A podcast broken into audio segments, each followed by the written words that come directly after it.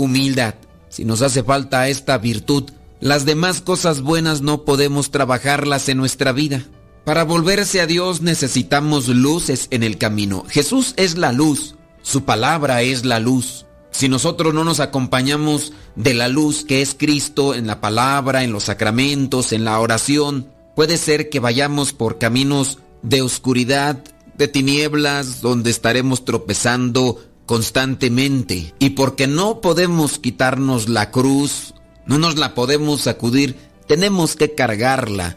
Pero tomados de la mano de Dios, con su gracia, nos llega esa fuerza para levantarla y seguir caminando en pos de Cristo. Con todo esto podemos entender esto de acepten con fe sus buenas noticias. No es un camino fácil, ni tampoco es un camino corto. Es un camino complicado, pero al final dichoso. Y a eso nos quiere invitar Dios con la buena noticia. Jesucristo tuvo que cargar con este tipo de noticias que estrujan el corazón. Y también de ahí nosotros debemos de sacar una enseñanza. Jesús cargó con ello y también nosotros estamos llamados a cargar con ese tipo de noticias que a veces recibimos. Pero hay que seguir caminando, hay que seguir avanzando. En el versículo 16 Jesús empieza a llamar a sus discípulos. Para ser apóstoles primero hay que ser discípulos. Para ser discípulos tenemos que escuchar al Maestro y tenemos que seguirlo.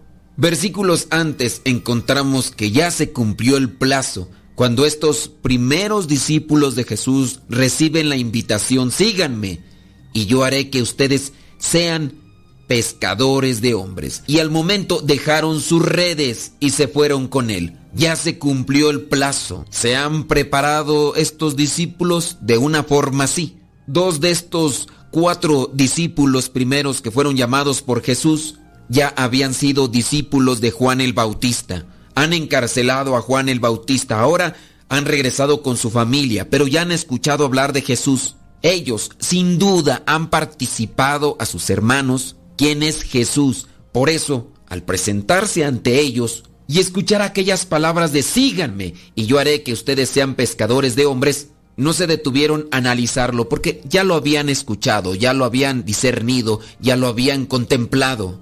Se cumplió el plazo y hay que seguirlo. Simón y su hermano Andrés. Andrés, discípulo de Juan el Bautista. Después Jesús vio a Santiago y a su hermano Juan, hijos de Zebedeo. Juan, el otro discípulo de Juan el Bautista. Tanto Juan como Andrés ya habían compartido lo que se les había depositado en el corazón. Se cumplió el plazo. Enseguida los llamó Jesús a Santiago y a Juan, y ellos dejaron a su padre Zebedeo en la barca con sus ayudantes y se fueron con Jesús. Volverse a Dios es seguir a Jesús. Convertirse a Dios es seguir a Jesús. Todos tenemos un plazo, todos tenemos un tiempo. Seamos diligentes con el tiempo que Dios nos da. No nos vaya a pasar, como dice aquel poema. Me hinqué a rezar, pero no por mucho tiempo. Tenía muchas cosas que hacer. Esto no es para mí, no puedo perder el tiempo. Me tengo que apurar, pues muchas cosas hay que terminar. Y mientras decía una oración apurada, salí corriendo. Mi deber de cristiano estaba hecho, porque el domingo había ido a misa. Durante el día no tuve tiempo de decir una palabra de alegría.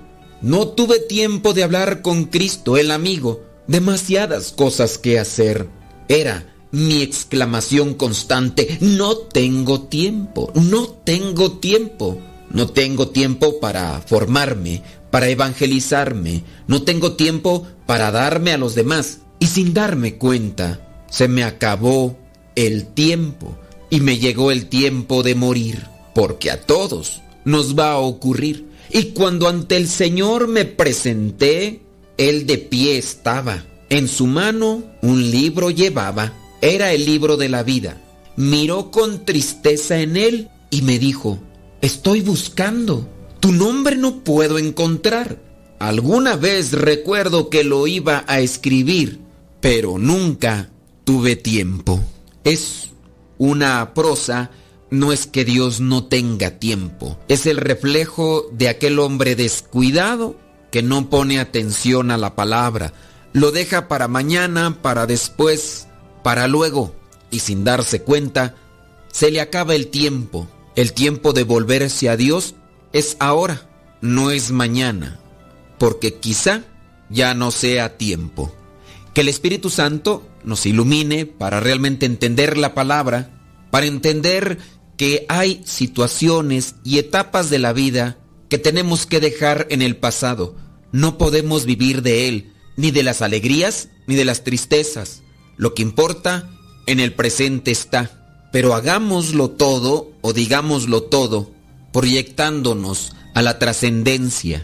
Purifiquemos nuestros pensamientos, purifiquemos nuestras ideas, dejémonos guiar por la palabra, por la oración, por los sacramentos, para no desviarnos del camino, ni perdernos en los espejismos que nos ofrece el mundo. Espíritu Santo, fuente de luz, ilumínanos. Espíritu Santo, fuente de luz, llénanos de tu amor. La bendición de Dios Todopoderoso, Padre, Hijo y Espíritu Santo, descienda sobre cada uno de ustedes y les acompañe siempre. Soy el Padre Modesto Lule de los misioneros servidores de la palabra. Vayamos a vivir el Evangelio. Lámpara tu palabra para mis pasos, luz en mi sendero. Lámpara tu palabra para mis pasos,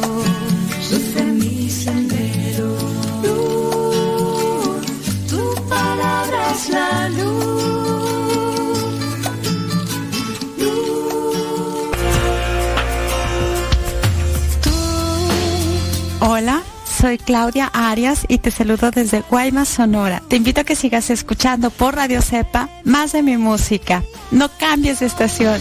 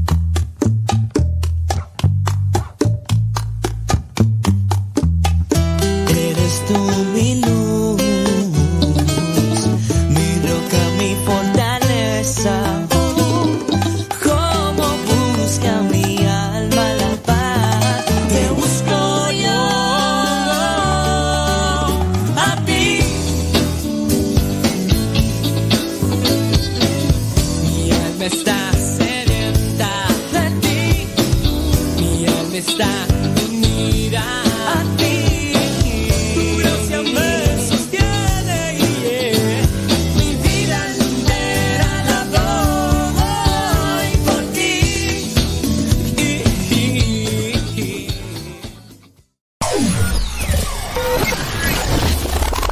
quieres volver a escuchar los programas del Padre Modesto, búscalo en tu página favorita de podcast, Spotify, iTunes, Google Podcast y otros más. Busca los programas en, el, canal, Modesto, Radio.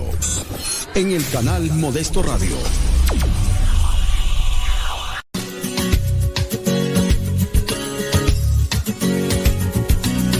La evangelización no es un acto piadoso, sino una fuerza necesaria para la vida actual y futura de los hombres. Te invitamos pues desde ya a escuchar el programa Evangelizar sin tregua de los misioneros servidores de la palabra. Comenzamos.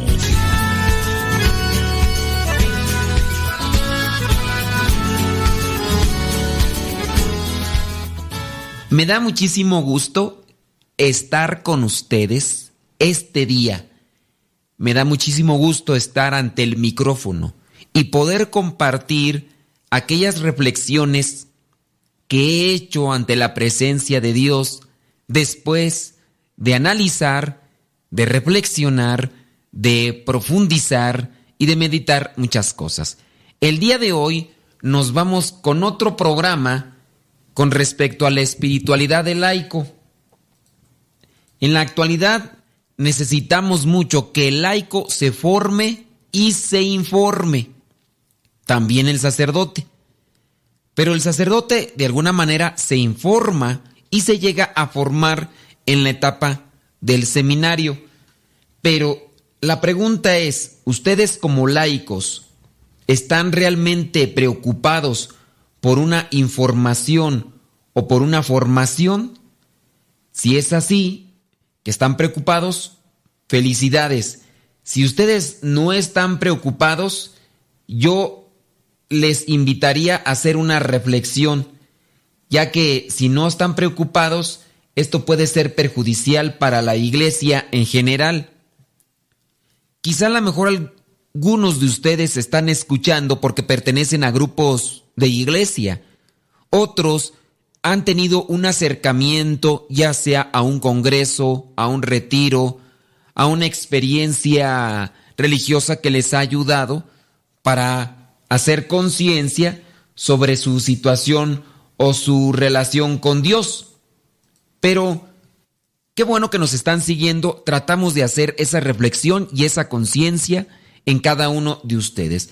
El día de hoy nos vamos ya al capítulo número 5, no es cierto, al número 4, al número 4 de esta exhortación, Christi Fidelis Laici, la espiritualidad del laico, para que ustedes hagan conciencia y también asimilen sobre su papel dentro de la sociedad, su papel como laicos, como hijos de Dios, como bautizados, como cristianos.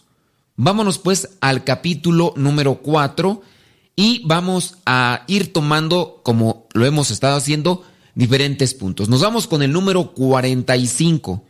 El número 45 dice, el Dios de la vida nos llama a trabajar por el advenimiento del reino de Dios, según la diversidad de vocaciones y situaciones carismas y funciones.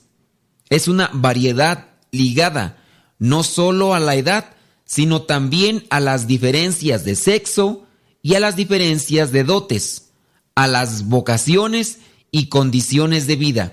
Es una variedad que hace más viva y concreta la riqueza de la iglesia. En este número se nos está queriendo remarcar lo que ya incluso en otros apartados hemos mencionado. Todos los bautizados formamos parte de la iglesia y todos estamos llamados a participar. Niños, mujeres, hombres, todos. Todos en alguna medida, de un modo, pero todos colaborando para el sostenimiento de la iglesia, pero también para darla a conocer y extender más el reino de los cielos los niños participando quizá de una formación dentro de lo que sería el área del catecismo, pero también con su testimonio.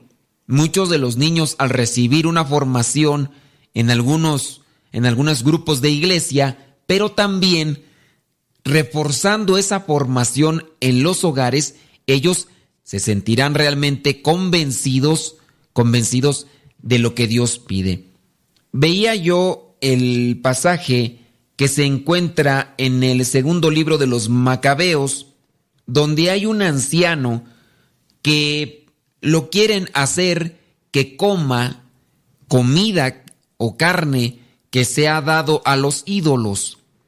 Y en su momento le dicen que si no lo van a matar, pero que si no quiere comer carne ofrecida a los ídolos, que él prepare su comida para comerla y así él ya no ofende a su Dios. Y les dice, eso es engañar, porque si bien no voy a estar comiendo comida ofrecida a los ídolos, sí estaré engañando a los que me conocen.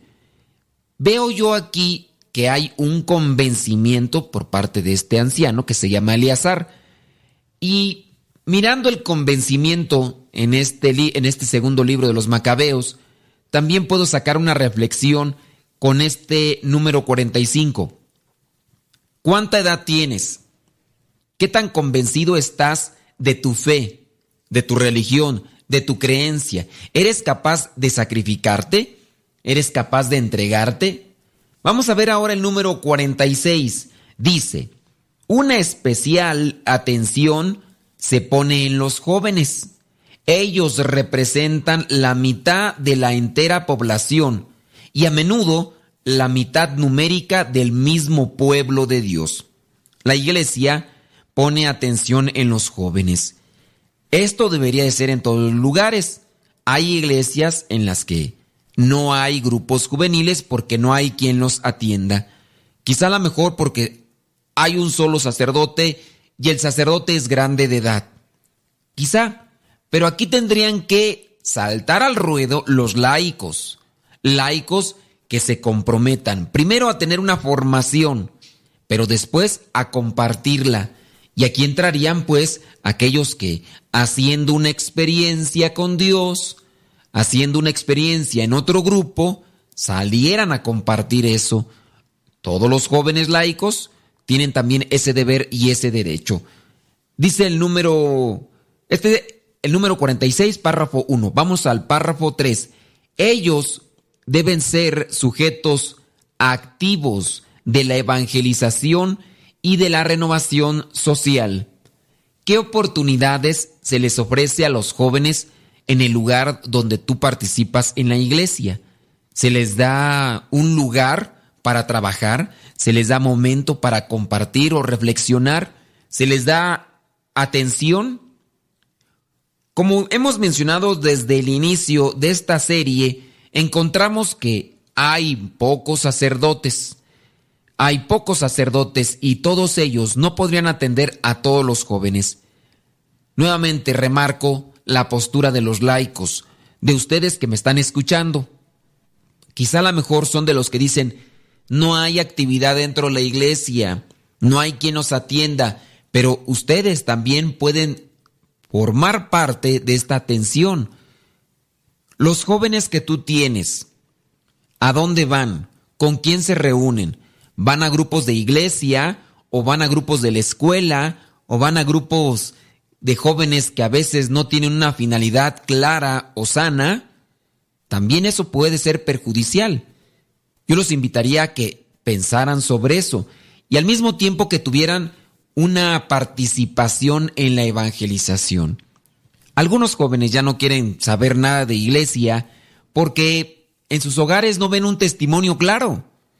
Los papás no rezan o si rezan mucho, no son de los que pongan en práctica los valores. Muchos papás pueden ser, sí, muy orantes, muy estrictos con las cuestiones de iglesia, pero en la forma de vida dicen otra cosa. Y por eso vemos que hay algunos jóvenes que son distantes. Ahorita me viene a la mente el testimonio de un joven que le reprochaba mucho a su mamá porque ella se la pasaba mucho tiempo en la iglesia. Llegó un momento en el que, por un motivo u otro, el muchacho tuvo un acercamiento y conoció a otros jóvenes.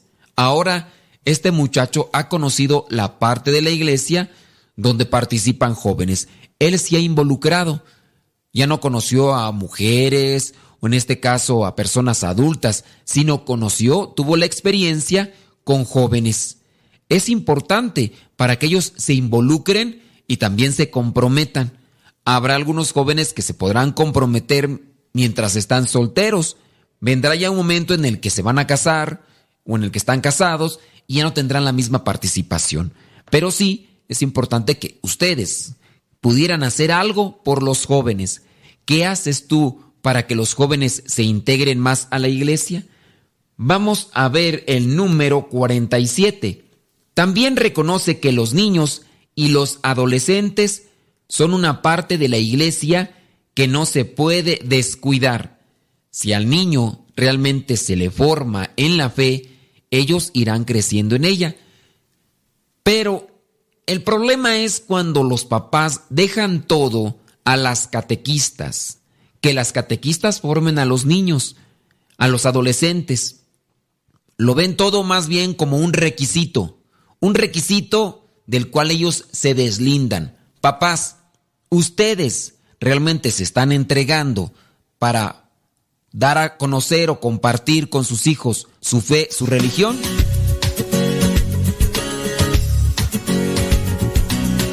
No se vayan. Ya regresamos con el programa Evangelizar sin tregua.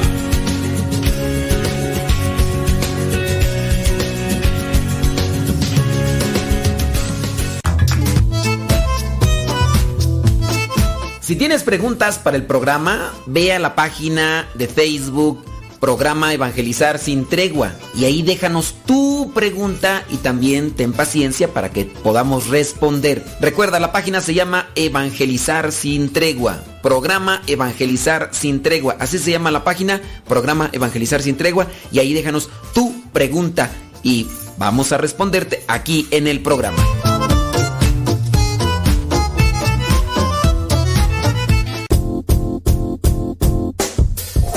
Hola padre, somos las hijas de Laura y lo escuchamos desde Denver. Este programa nos ha ayudado en la escuela. Nos gusta la trivia y todos los días lo escuchamos y todas las mañanas. Saludos a mi hermana. Hola padre, Dios lo bendiga. Me gusta la pregunta preguntona. Saludos desde Denver. Adiós. Estamos evangelizando por medio de la radio. radiocepa.com.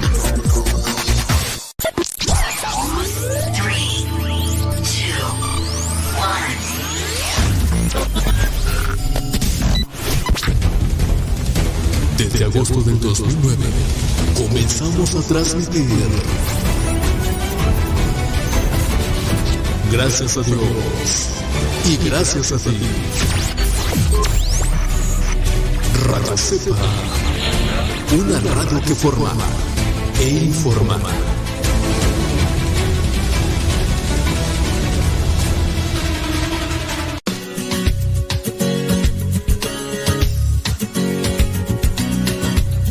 Ya regresamos a tu programa Evangelizar sin tregua.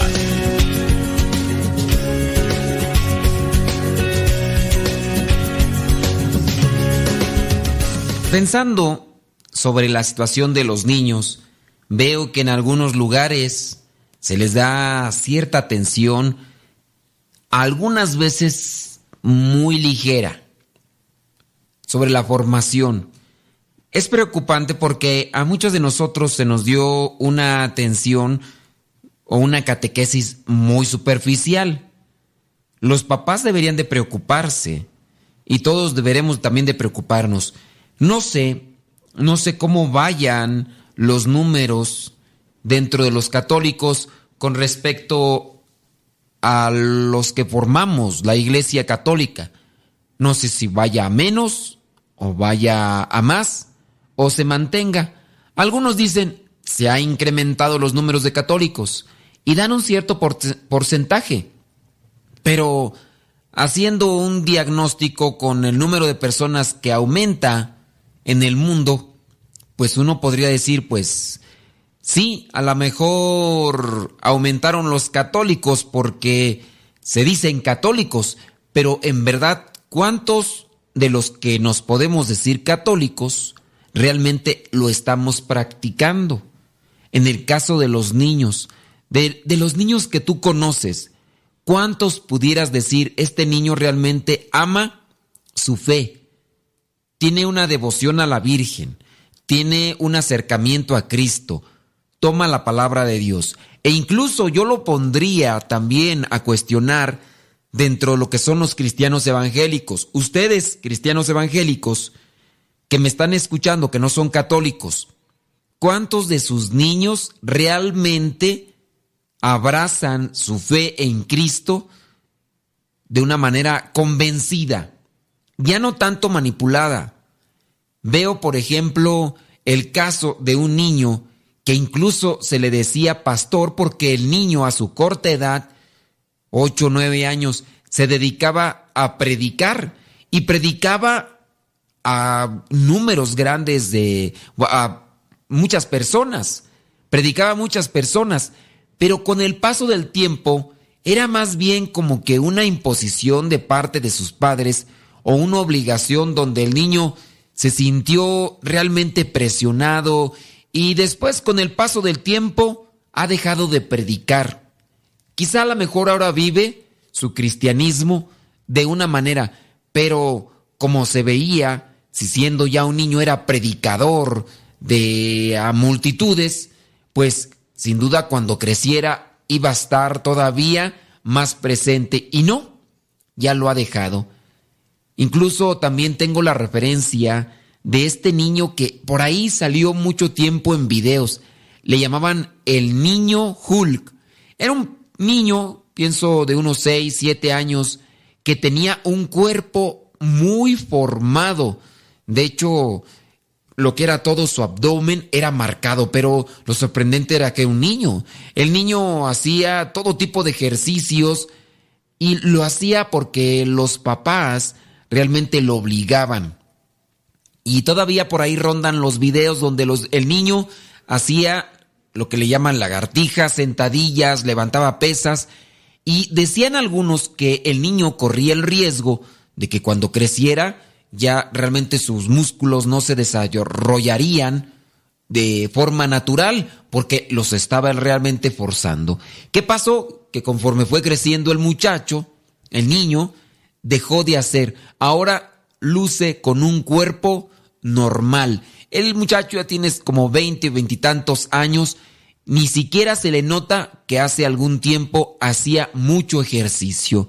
Incluso por ahí yo podría decir que su cuerpo está un tanto descuidado. No es obeso, no es obeso, pero sí su cuerpo ya no mantiene lo que podríamos llamar el cuerpo marcado como lo tenía antes con, con todo lo que eran el ejercicio que hacía. Ciertamente habrá algunos niños que sorprenden por su acercamiento a Dios, pero ¿es realmente un convencimiento o es más bien una manipulación, obligación de los papás? Vámonos al número 48 de esta exhortación. De los ancianos dirá hermosamente, la entrada en la tercera edad ha de considerarse como un privilegio, y no solo porque no todos tienen la suerte de alcanzar esta meta, sino también porque este es el periodo de las posibilidades concretas de volver a considerar mejor el pasado, de conocer y vivir más profundamente el misterio pascual, de convertirse en ejemplo en la iglesia para todo el pueblo de Dios. Número 48. Creo que también se ha descuidado la pastoral y la atención a los ancianos. Quizá a lo mejor hemos cometido o se puede cometer un error. Como se piensa que un anciano ya no puede hacer mucho, entonces se puede caer en el utilitarismo. El utilitarismo es utilizar a las personas. ¿Este sirve? Bueno, le digo que venga y le doy, abro las puertas de mi casa y que se quede ahí. ¿Por qué? Porque sirve. Lo voy a utilizar. Eso es el utilitarismo. Los jóvenes pueden ser brazos para trabajar, pueden ser mano de obra dentro de la iglesia y se les puede dar la oportunidad, pero yo solamente pondría el cuestionamiento. ¿Se le da también apertura a los ancianos? A los que quizá incluso muchos de ellos ya no pueden hacer muchas cosas laborales. ¿Se les da atención? ¿Qué tipo de atención se les da? hay ciertas pláticas, hay cierto grupo que se dedica a atenderlos, creo que por ahí hay que cuestionarnos nosotros los clérigos, pero también yo te invitaría a ti laico que consideres también este medio para evangelizar. Tú podrías en dado caso dedicarte a reunir a grupos de ancianos personas adultas, personas mayores que ya no van a trabajar como lo hacían cuando eran jóvenes, pero que les puedas dar un aliento de vida, ayudarlos, o en este caso incluso que ellos mismos, los que están acercados a la iglesia, pudieran compartir su experiencia con los demás. Algunos de ellos estarán llenos de esa experiencia, que será sin duda enriquecedora para todos creo que también hace falta hacer un cuestionamiento sobre esto. Aquí, por ejemplo, en la capilla donde nosotros trabajamos, vienen personas adultas. Algunos de ellos no se pueden mucho movilizar, pero las personas, los laicos que están trabajando aquí, tienen esa atención para con ellos. Aquí, cada mes se está llevando a cabo lo que es una misa para enfermos, donde se pide por ellos y a los que lo necesiten se les da lo que es la unción de los enfermos. Y hay este grupo que se encarga de laicos de traer a aquellos que ya son ancianitos, que quizá no se pueden mover de su casa, ven la manera de conseguir transporte, de traerlo para que participe de la misa. A lo mejor tú eres ministro extraordinario de la comunión y pudiera ser que llevaras la comunión a estos ancianitos que ya no se pueden mover, que están allí en su casa, que pudieras llevarla. ¿No te gustaría participar de esa manera? Digo, todos podemos participar y ayudar a los que necesitan acercarse a Dios. Vámonos al número 49, 50 y 51. Aquí se dedica un espacio en estos números a reflexionar sobre la dignidad, la identidad, los derechos y misión de la mujer en la sociedad y en la iglesia. Erróneamente se ha llegado a decir que en la iglesia no se le da lugar, no se le da espacio, no se le da oportunidad a la mujer. Pareciera ser que en ocasiones quieren poner en contra a la mujer, en contra de la iglesia. Por ejemplo, diciendo, ¿por qué no dejan que las mujeres sean sacerdotisas? Teniendo presente lo que sería esta intención de algunos para querer hacer entrar en conflicto, se les aclara que en la iglesia no se discrimina a la mujer, tanto porque no es que se haga en una opción a ser sacerdotes o no, e incluso a los mismos varones. No todos los que en ocasiones quieren ser sacerdotes pueden llegar a serlo, y no por no darles la oportunidad a aquellos que no pueden serlo, se les discrimina.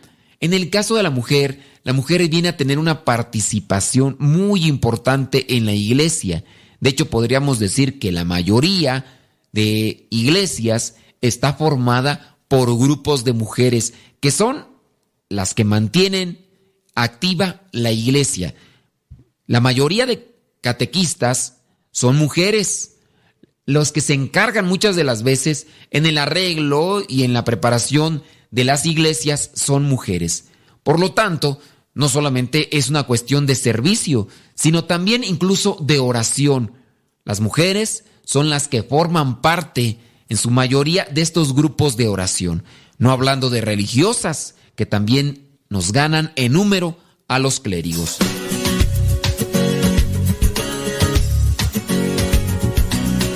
No se vayan. Ya regresamos con el programa Evangelizar sin tregua.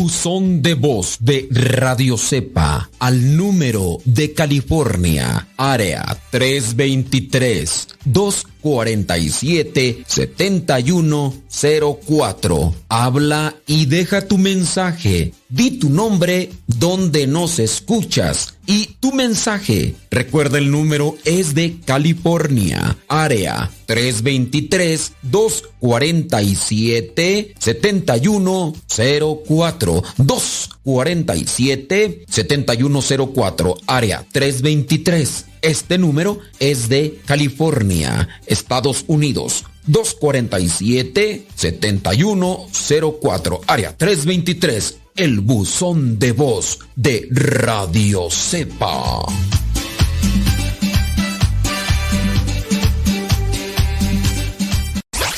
Radiocepa.com Radiocepa.com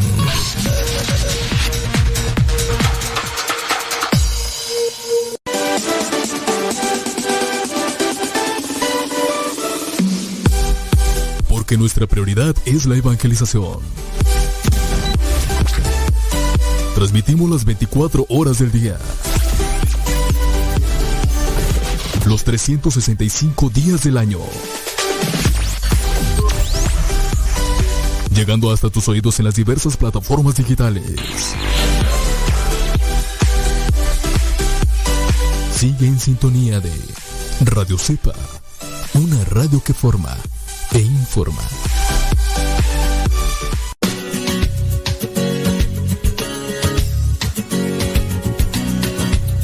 Ya regresamos a tu programa Evangelizar sin tregua.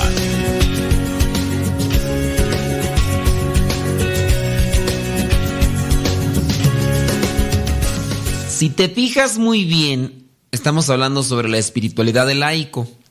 Ya hablamos en su momento las formas en las que se debe de nutrir espiritualmente, pero espiritualidad del laico no necesariamente estamos hablando de una situación de cómo alimentar su alma, sino estamos haciendo una referencia a cómo debe de vivir su espiritualidad. La espiritualidad del laico, la espiritualidad cristiana, su forma de expresarse en el mundo. Vámonos a ver el número 53 y 54, que también aquí se dedica a algo que ya hemos mencionado, a los enfermos, ya que también ellos son enviados como obreros a su viña. Estos números señalan que hay que considerar al enfermo, al minusválido, al que sufre, no simplemente como término del amor y del servicio de la iglesia, sino más bien como sujeto activo y responsable de la obra de evangelización y salvación. Nosotros tenemos una forma de promover misioneros oferentes. El misionero oferente es aquel que ofrece su situación y en este caso, hablando sobre los enfermos, nosotros los misioneros servidores de la palabra, después de evangelizar a las personas que están enfermas también, se les propone que sean de estos misioneros oferentes, de manera que ellos puedan ofrecer sus dolores, sus incomodidades, sus situaciones adversas, que los pudieran ofrecer, ofrecer como lo hicieron ya algunos otros misioneros. En este caso, Santa Teresita del Niño Jesús, que no fue una misionera como tal, andando de un pueblo en otro pueblo evangelizando. De hecho, era una religiosa de convento, de claustro, que no salió, que se la pasó todo el tiempo ahí encerrada en un convento rezando por los misioneros. Ella sufría de muchas enfermedades, enfermedades que le llevaban a postrarse en cama, pero sus enfermedades, sus dolores, sus situaciones de desesperación, las ofrecía a Dios por aquellos misioneros que sí podían andar de pueblo en pueblo llevando la palabra de Dios. Ellos son los misioneros oferentes. Aquí se necesita evangelización. No podemos llegar con un enfermito de un hospital y decirle, oye, ¿no te gustaría ser misionero oferente? Cuando muchas de las veces no llegan a comprender el dolor o no llegan a asimilarlo o en este caso no llegan a hacer conciencia sobre su situación. Su desesperación lo único que les hace es quejarse, reclamar, reprocharle a la familia, reprocharle a Dios. Por eso es importante la evangelización, para que se pueda dar un sentido al dolor, un sentido al sufrimiento. De manera que si la persona está evangelizada y le toca pasar por esos momentos difíciles, esta persona pueda ofrecer, ofrecer esas incomodidades, esos dolores. Viene a mi mente ahorita una religiosa que hace poco eh, falleció. Su imagen, su video, Incluso su fotografía fue viralizada, fue expuesta en las redes sociales porque murió de un cáncer muy joven, pero murió con una sonrisa. Y esta religiosa, obviamente, su acercamiento a Dios le pudo llevar a hacer esta ofrenda de amor a Dios. Y así, cuando le llegó el instante de su muerte, quedó con una sonrisa en su rostro. Hay que trabajar mucho con los enfermos. También incluso para que ellos puedan tratar, o si puedan, ¿cómo decirlo? Se me escapa el término. Ellos puedan recuperarse con mayor facilidad de las enfermedades. Les voy a decir por qué. Cuando un enfermo vive en un área de pesimismo, de angustia, de frustración, el enfermo llega incluso a retardar su recuperación, porque su organismo, su estado anímico le impide que se desenvuelvan mejor aquellos medicamentos o aquellas medicinas que le están administrando para su recuperación. Si la persona tiene una actitud positiva, tiene una actitud de esperanza, tiene una actitud de confianza, los medicamentos van a tener incluso mayor eficacia. Sí son eficaces, pero hay una mayor efectividad cuando la persona tiene esperanza, cuando la persona tiene fe. Por eso es importante que a los enfermos también se les evangelice y disponer el organismo para una mejor y pronta recuperación, pero también para que ellos puedan ofrecer a Dios el sufrimiento como parte de purificación personal, pero también como ayuda de la purificación, del acercamiento a Dios de otros familiares, de otros cercanos. Me ha tocado a mí visitar enfermitos cuando me toca llevarles el sacramento de la unción de los enfermos y en su momento yo les pido que ellos consideren esas enfermedades. Con quejarse, lo único que, que ganan, pues sí, lo único que hacen es agravar su situación y su recuperación se alenta. Por eso ellos deben de vivir con esperanza.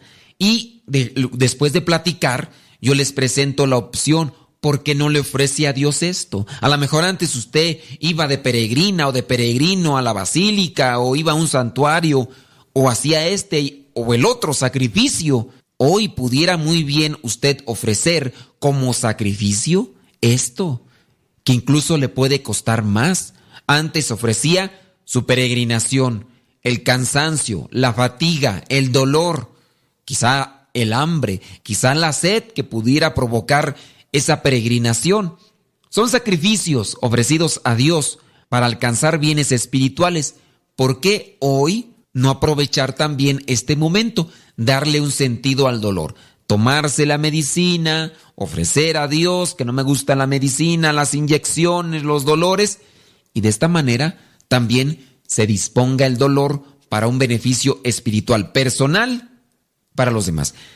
Yo también haría el cuestionamiento de ustedes, laicos. ¿Les gustaría trabajar con personas enfermitas? ¿Cuántos de ustedes pudieran ir a visitar hospitales o cuántos de ustedes trabajan en hospitales y en ocasiones se hacen insensibles?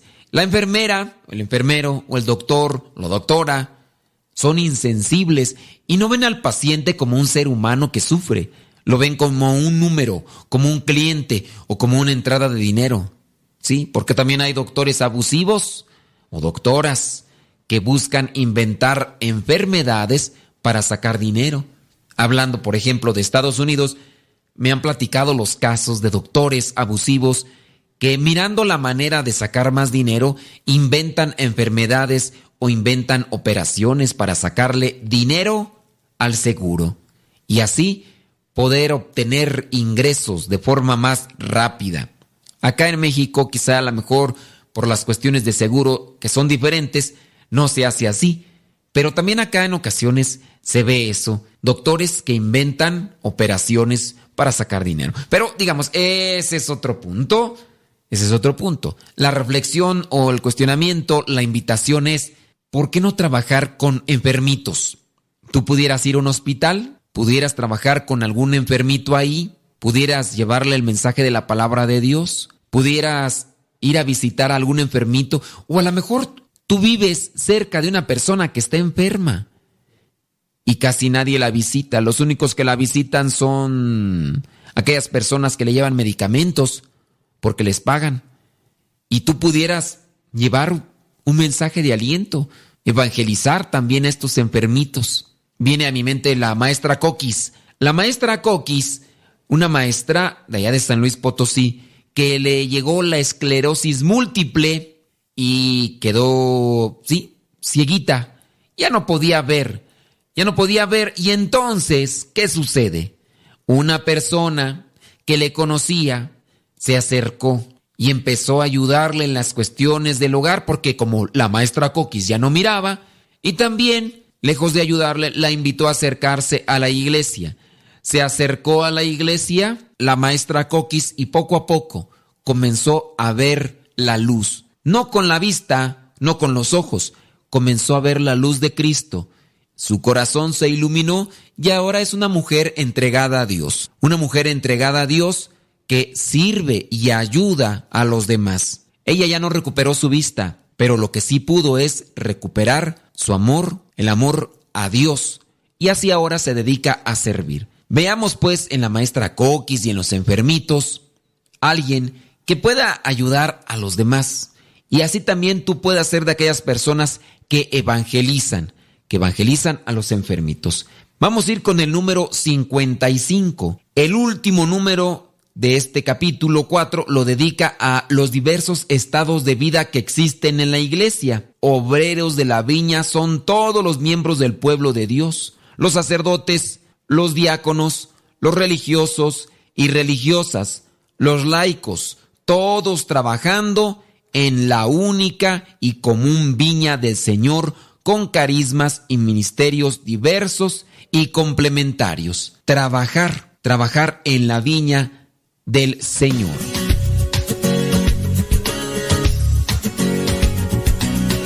No se vayan. Ya regresamos con el programa Evangelizar sin tregua.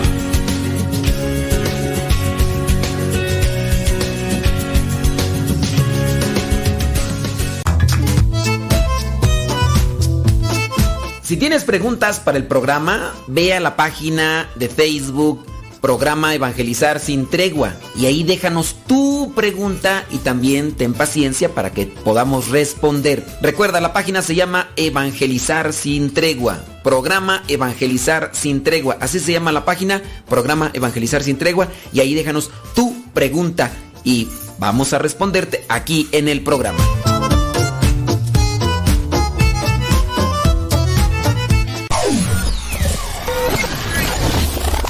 Si quieres volver a escuchar los programas del Padre Modesto, búscalo en tu página favorita de podcast, Spotify, iTunes, Google Podcast y otros más. Busca los programas en, el, canal, Modesto, Radio.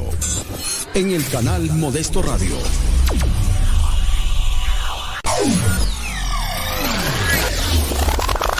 Radio Cepa, con una programación que toca tu corazón. En Radio Cepa alimentamos tu espíritu cada día. Estamos online las 24 horas. Aquí somos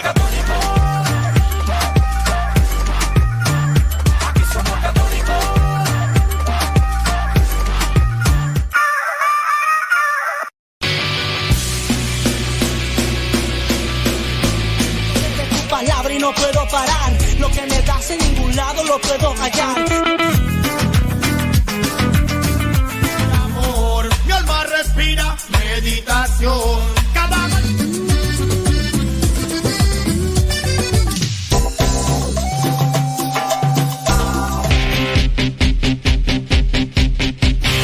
En oración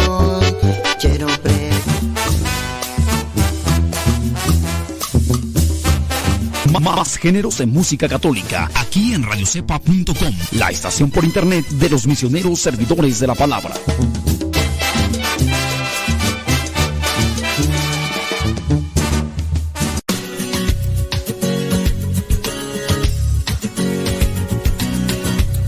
Ya regresamos a tu programa Evangelizar sin tregua.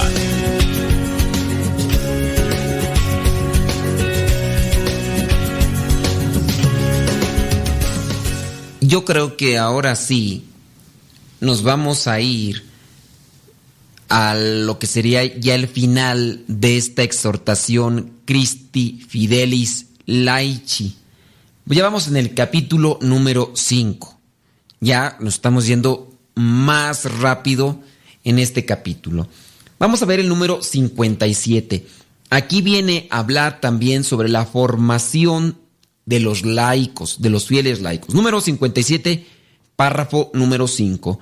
La formación de los fieles laicos se ha de colocar entre las prioridades de la diócesis. Las prioridades de la diócesis. Yo no sé cómo anden por allá ustedes. Yo no sé dónde nos estás escuchando cómo ande lo que es la formación de los fieles laicos. Pero sí es preocupante. Acabo de hablar hace unos cuantos, eh, bueno, no minutos, ¿verdad? Pero sí, hace una hora estaba platicando con el padre Michael. El padre Michael viene de la diócesis de Boston. Y empezamos ahí a platicar y hablábamos sobre la situación que se está dando en Estados Unidos. ¿Por qué en Estados Unidos muchos que se dicen cristianos apoyan y promueven el aborto. Políticos que se dicen cristianos, de diferentes denominaciones y todo lo demás, pero que se dedican a apoyar el aborto. ¿Por qué apoyar el aborto? ¿Por qué apoyar lo que es la unión entre personas del mismo sexo y también apoyar lo que es la adopción de niños en parejas del mismo sexo? Pero ¿no se supone que son cristianos, deberían ellos de optar por una vida cristiana, por los valores? ¿Qué está pasando aquí? Platicábamos y él me decía que es preocupante, ya que en Estados Unidos no solamente del área de los cristianos evangélicos se ve que se sí diluyendo la fe, la entrega, sino también de los católicos. Y él lo decía, él es sacerdote, dice, dentro de los católicos hay muchos que respaldan y promueven el aborto, que respaldan y promueven la unión de personas del mismo sexo. Ya no lo ven tanto como el matrimonio, sino una cierta unión de convivencia o conveniencia para sus fines. Y cuando le preguntaba, ¿y por qué se da esto? Dice, se está relativizando todo. E incluso se quiere hacer una división. Cuestiones de iglesia solamente dentro de la iglesia. ¿Cuántos cristianos católicos conoces tú que cuando vienen lo que son este tipo de propuestas sobre el aborto, sobre uniones de personas del mismo sexo, llegan a colocar en sus redes sociales que están a favor? cuando llegan incluso a colocar algunas fotografías alegóricas con arco iris, con cosas en esa línea donde respaldan este tipo de actividades que, como lo vemos, no son compatibles con el cristianismo. ¿Qué, qué quiere decir esto? Que hay poca formación. Y ahí están las consecuencias. Yo podría decir, a ver, si en Estados Unidos se está relativizando, se está diluyendo la espiritualidad de los laicos, quiere decir que se está dando porque no hay una formación. Quizá a lo mejor se da mucha catequesis, pero poca evangelización. Y entonces ahí entramos en conflicto. ¿Cuántos incluso podrán ser muy buenos maestros, conocedores, de muchos conceptos y cosas de la iglesia, pero no están evangelizados. ¿Por qué no decirlo también sacerdotes? Sacerdotes que incluso pueden apoyar la ideología de género, que cada quien haga con su cuerpo lo que quiera. Y son sacerdotes. Hace falta formación, no instrucción como tal, o sea, también la instrucción, pero que no sea lo único la formación de los fieles laicos. Pero vámonos otra vez a la raíz del problema. ¿Tú quieres que solamente los sacerdotes te formen? ¿Tú quieres que los sacerdotes... Mencionábamos en los primeros programas de esta serie, sacerdotes en México, 16 mil para el año 2015. 16 mil. Y para el 2015, casi 120 millones de mexicanos. Si se repartieran estos, ponle 90 millones de mexicanos que se dicen cristianos, si se repartieran entre los 16 mil sacerdotes, ¿cuántos serían? Ni quiero hacer la cuenta porque la calculadora no me va a alcanzar, pero tú ahí hazla nada más para que te eches una idea. Sería difícil, sería complicado. ¿Quién va a salir entonces? ¿Quién le va a saltar al ruedo para dedicarse a la formación de los laicos? Pues tienen que ser los mismos laicos. Nuestra espiritualidad de misioneros servidores de la palabra, el carisma, se enfoca a eso, evangelizar a los laicos para evangelizar con los laicos. Tenemos esa meta o ese objetivo o esa finalidad, poder evangelizar a los laicos para que estos mismos laicos se dediquen a evangelizar. Por ejemplo, ahí está mi estimada Estefanía. Estefanía hizo una experiencia, una experiencia en la casa de formación que está allá en California con nosotros los misioneros servidores de la palabra y después ella salió a evangelizar. Ella, siendo laico, laica en este caso, se formó y después evangelizó. Ahora se encuentra en su hogar, se encuentra con su familia, pero también haciendo una parte de evangelización de forma, sí, más limitada. Pero eso sí, yo te invito a que no digas, no soy evangelizadora de tiempo completo. Evita decir eso. Hace poco me encontraba con músicos evangelizadores y uno de ellos dijo, pero es que yo no soy evangelizador a tiempo completo, como una referencia a un sacerdote o a una religiosa. Le dije, discúlpame mi percepción, pero creo que sí eres un evangelizador a tiempo completo. Aunque no estés todo el tiempo predicando, pero sí estás obligado a anunciar el reino de Dios donde quiera que estés, donde quiera. No necesariamente debes de estar con tu Biblia en la mano ante un micrófono para decir que estás evangelizando. Debes de evangelizar donde quiera que te encuentres. Por eso no te limites a decir que no eres evangelizador a tiempo completo. No hubo reproches en aquel momento, yo espero que tampoco ahorita lo hagan. Así que, Estefanía, estás llamada a ser evangelizadora a tiempo completo. No importa que ya no te encuentres en la misión a tiempo completo de la situación. Ahora estás en tu familia, pero sí debes de evangelizar ahí, evangelizar en tu familia, evangelizar ahí en el trabajo, evangelizar con los amigos, dejar huella de Cristo. Hay que trabajar. Bueno, la formación.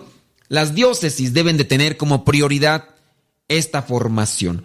Número 58, párrafo 1. La formación de los laicos tiene como objetivo fundamentalmente el descubrimiento cada vez más claro de la propia vocación y la disponibilidad siempre mayor para vivirla en el cumplimiento de la propia misión. Dios nos llama a todos a la santidad, pero Dios nos llama a la santidad de manera particular, en ambientes particulares. A mí me llamó para ser ministro, para ser clérigo, para ser sacerdote. A lo mejor a ti te está llamando ahí donde estás ahorita, pero que ahí donde estás ahorita te dediques a evangelizar. No te excluyas. Número 58, párrafo 2 y párrafo 3. Dios me llama y me envía como obrero a su viña. Me llama y me envía a trabajar para el advenimiento de su reino en la historia.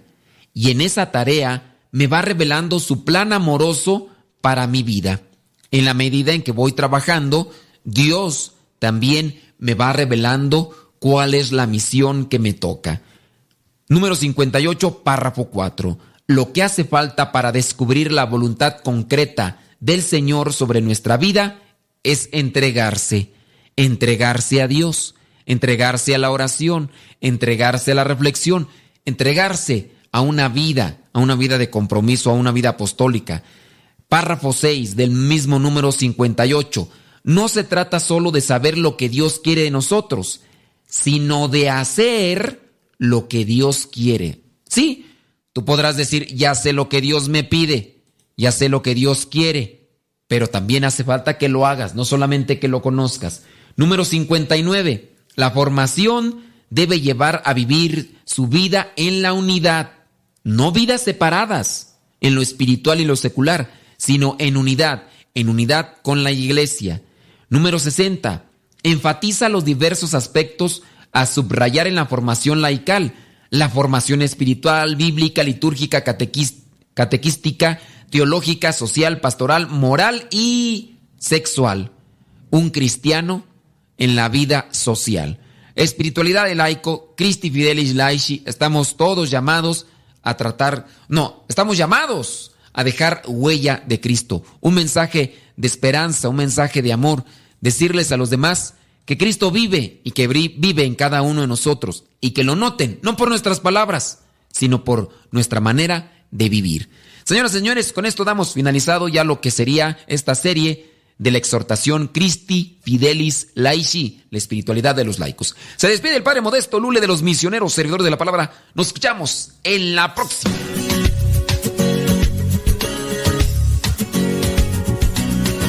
Por ahora, el tiempo se ha agotado, pero te esperamos en la próxima, en el programa Evangelizar sin tregua. Misionero del Padre, que enviaste a tu iglesia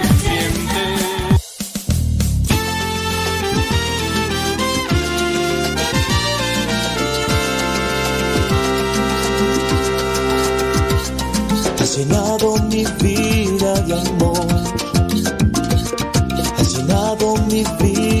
ilusión. Tú has cambiado mi vivir, has transformado mi existir. Y hoy solo quiero decir que te daré todo mi amor, que te daré mi ilusión.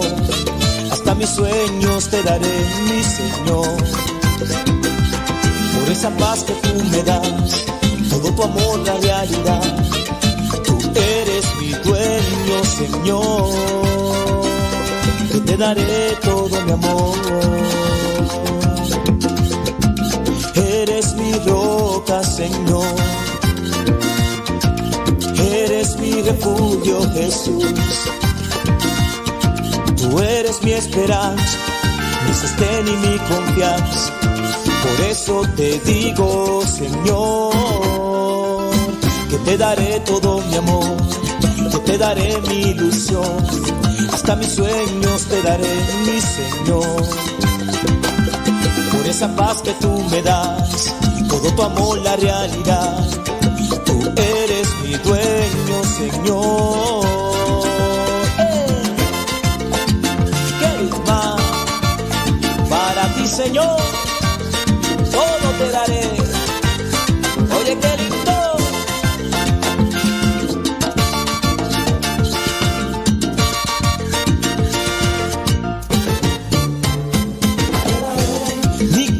Señor, mi alma, mi Dios, todo lo que soy, a ti te daré, te daré toda mi vida, ahí te daré todo mi amor te daré, te daré a ti, Señor. Te daré, Eva. Todo te lo daré, papá. Porque mi vida es tuya. Eso.